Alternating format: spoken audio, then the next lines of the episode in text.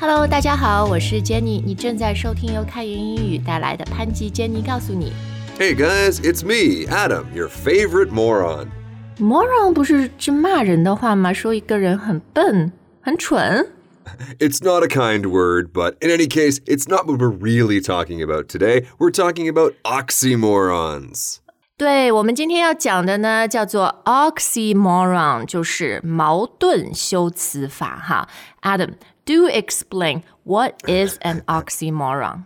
Well, basically, an oxymoron is when you take two words that seem to be contradictory or in opposition to each other and slam them together into one word. 哦，就好像什么中年少女啊、瘦胖子啊这种是吧？ Exactly, exactly. 对，那其实中文里面有挺多这样的矛盾词、矛盾修辞法，然后呢，在英文口语里也有很多有意思的常用的。呃，其实我们经常就会接到用户的问题，比如说，哎。别人跟我说你你你这个做的一个 project 或者你烧的一道菜是 awfully good，他到底说这个是 awful 不好，还是说 good 说它好？Exactly, exactly. So we've got a little bit of everything for you guys today. 对，但重点就是，呃，我们希望帮大家搞清这种矛盾词它到底想表达什么概念哈。OK，那我们今天呢，真的为大家就是罗列了一组有十几个吧，在口语里面常常会用到的 oxymoron 矛盾呃混合词。呃，我先想看的哈是。 就是现在比较网络上用的多的、比较新潮的一些呃词，比如说前面讲的中年少女啊，还有胖瘦子啊这样的词。Okay, well, I can definitely speak to the punk shozi because I had this giant buffet for lunch and I'm kind of having a bit of a fat day here. Fat day，就是你本质是一个 skinny person，是一个瘦的，但是你今天吃了很多东西，然后你感觉到自己很胖，是吧？Right, or because it's winter, so I don't get as much exercise, so I become a little flabby. 啊，就有点松垮肉。对对对，其实呃，即使是瘦的人，如果不运动、不锻炼，就你就不 fit。 Yes, exactly. In other words, you become skinny fat. One of my friends told me long ago, Richards, the worst kind of fat is skinny fat. 我不觉得这是 worst。 Anyway, it's a good word to know. Skinny fat. 对，其实中文我们说一个人是胖瘦子哈，就是他还是个瘦的人，但就是有点松嘛，就可能肚子有点胖啊，whatever。然后英文语序倒是倒过来的，a skinny fat person 是吧？ Exactly. 嗯，或者你经常听到的就是它就是个形容词，比如 Adam is skinny fat, Jenny is skinny fat，说某人是 skinny fat。 Well, you might hear Adam is skinny fat. You are never going to hear Jenny is skinny fat, although you might hear someone say Jenny is very young. 哦，谢谢你。哎，前两天我看到 comment 里面有用户说啊，你像一个中年少女，because you still sound very young. So first of all, thank you very much. 然后呢，中年少女确实是也是一个就网络上面现在用的挺多的词，就是形容可能年龄。 四十岁、四十多岁，但呃，看起来就或者听起来状态还很年轻，或者就像我现在还蛮喜欢 Hello Kitty 的。We're still holding on to our 少女 dreams 的一些中年妇女。 Right, right, right. Okay, so this term in English is also going to be backwards. We don't want to say a middle aged young woman. We want to say a young middle aged woman. 哦，对，这挺有意思的。就是在英文里面，你们是把这个人他的本质到底是什么放在后面，然后呢，先用 adjective 形容词，比如真正的是一个中年妇女，是一个 middle-aged woman，但是她是 what type 呢？她是一个 young kind of middle-aged woman，是吧？ yeah, pretty neat, pretty neat. OK，那看完这两个比较新潮的 oxymoron 呢，接下来我们要为大家分享的是英文里面已经呃比较成立的啊，比较 establish、比较固定的一些矛盾词。呃，第一个讲的这个人到底是 wise 的还是一个 fool 的人呢？Adam。 You mean a wise fool? Yeah, that's what I mean. 很矛盾啊。 Right. Well, a wise fool is wise, Jenny. Yeah, so this one 我觉得就比较像咱们中文说的难得糊涂，大智若愚，是吧？Fundamentally，本质上他是一个 wise 的人。 He's wise, but he acts like a fool because he knows that if he acts Yeah. like a wise person, the king is going to cut off his head. Yeah, maybe you're getting trouble, right? Mm, right, exactly, exactly. 对，就是有点像傻瓜的智慧，聪明的傻瓜这样啊。So a wise fool. All right, so our next one，我想看看大家能不能猜出 old news。 Oh, yes. So this is pretty much every time that I talk to Jenny, I will say something like, Jenny, I found this thing or I heard this story. And she'll be like, ah, I heard that like a year ago. That's old news. Yeah, yeah. So 这里它本质就是已经是就不是新鲜事儿，不是新闻了，对吧？ right. I grew up in the countryside, guys. So we always got the newspaper very late in the day, and it was always yesterday's news. And my cousins in the city loved that. They always laughed at us for reading yesterday's news. 对对，所以当别人告诉你就是比较老的信息的时候，但他还以为这件事情新发生，你可以说哦，That's old news。 Yeah, that's old news. Something has changed, or nobody's talking about that anymore. That's old news. 好的，那我们下一个 oxymoron 矛盾词是 Deafening silence.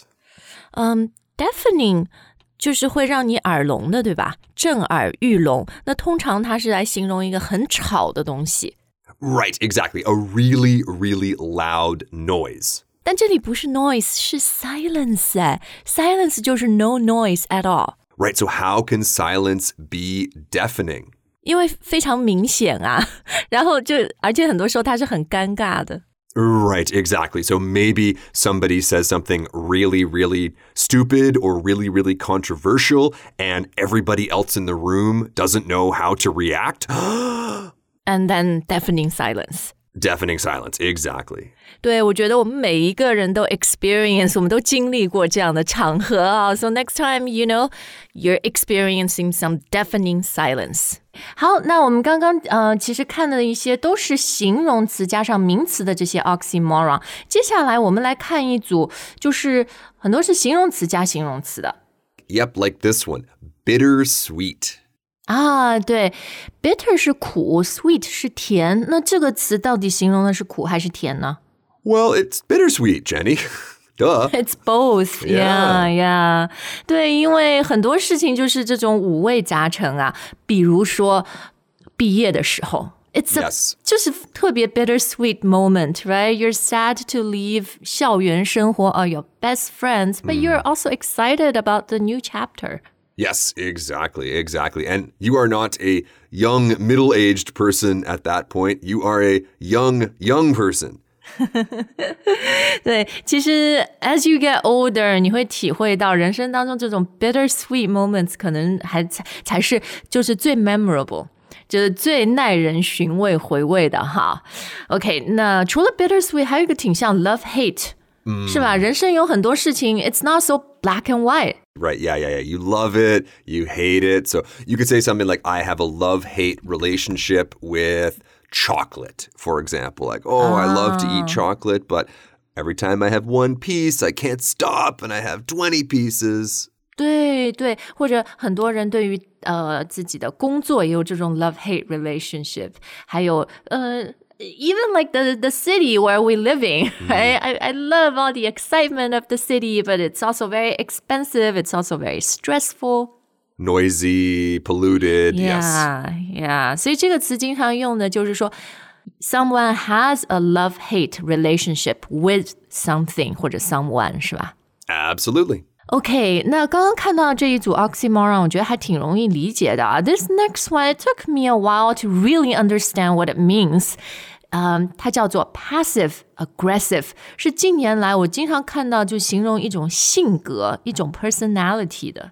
Yes. So earlier we were talking about my family coming over to visit us in, when I was growing up. Well, one character trait that just about everyone in my family has is that they're very passive aggressive. Okay, so 呃，我们有两个 contradictory 矛盾的词哈，passive 就是 被动，但是 aggressive 不是那种很主动，而且就是攻击型的嘛。所以这个词到底形容的 are they passive or are they very aggressive? Right. Well, they are being aggressive by being passive. In other words, they are not going to say, I want potatoes. They're going to say, Oh, well, I see we're having rice again. 啊、呃，就是这种有话不直说，然后呢， 就是用很被动、消极的方式去 criticize、批评或者攻击别人，是吧？ Yes, absolutely, absolutely.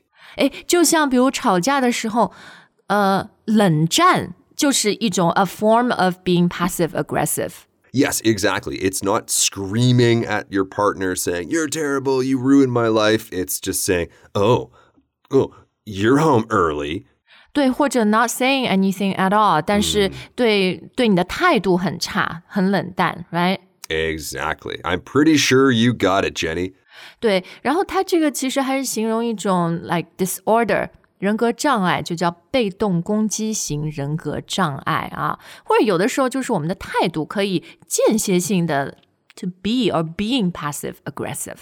A lot of people are passive aggressive over here, guys. It's a pretty common uh, characteristic of, of people these days. Yeah, I'm pretty sure you're right. And I'm pretty sure I tried to say pretty sure earlier, but it doesn't matter. We're here. I'm pretty sure we're here.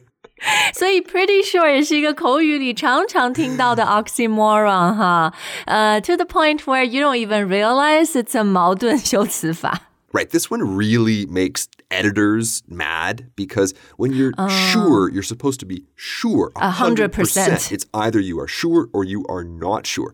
Well, pretty means something like kind of or a little bit. 八九十 percent 对吧 yeah, exactly. Not a hundred, but yeah, you know, fairly close. Yeah, I'm pretty sure 啊、差不多了，大概就是那样了。你说 it makes editors 文学编辑者、文字工作者很生气、很 mad，我觉得它也会让那种学学什么统计学、精算学 actuarial studies 的人很 mad。Is it hundred percent or ninety percent? It can't be both. Which one is it? Well, it's definitely maybe this one. 对这个呃，我觉得这个没有 pretty sure 那么 common, but you do hear it. Like, are you coming to the party? Definitely, maybe. 就是我很可能来，我绝对可能来。 Yeah, exactly, exactly. It's not a no, right? I am not saying no. it's a maybe. It's definitely a maybe. It's a very strong maybe, so it's a definitely maybe. Yeah, yeah, I'm yeah. almost exactly sure I'll be there. I'm almost exactly pretty sure. Yes, so almost exactly is very, very close to pretty sure. 对，因为 exactly 应该就是 a hundred percent，但是 almost 他没有 hundred percent, right? Right, right. Now, of course, our listeners know Jenny that my 口头禅 is hmm. exactly, mm. exactly, exactly. So I think maybe now I might have to change to almost exactly. Yeah, because what in life is certain? We can't be 100% sure of things, right? That's right, that's right. But we can enjoy life because you know what? It's awfully good. Ah, so we we're going back to this awfully good。在节目开场的时候就说，我们常常接到这样的问题啊，说这个 awfully good 或者 terribly good 是讲好还是不好？ Good, good. Yeah, it's it's it's definitely emphasizing the adjective that comes after, which in this case is good. We could change the adjective. We could even say I'm awfully sure. I'm terribly sure. 对，所以这里的 awfully 和 terribly 和好与坏没有关系，它其实也是表达那种程度，是吧？degree。 Yes, so this is an extremely high degree. 对对，好，那我们今天这一组 oxymoron 呢，希望大家会喜欢啊。They're yeah, they're really interesting because contradictions 矛盾矛盾体是很有意思的。 That's right. And also, life is full of contradictions. It's not so black Yeah. and white, so let's embrace them. Well, that's awfully well put, Adam. Thank you. Thank you. Okay, guys, we hope you had a terribly good time today. 对，而且呢，我们希望大家下次一定要回来收听我们的节目。 Definitely, maybe come back to our show. you guys coming back? Definitely, maybe. Okay, we'll take it. 好，感谢大家的收听。有什么问题呢？当然可以在留言专区跟我们分享。Thank you very much. We'll see you next time. All right, bye, guys.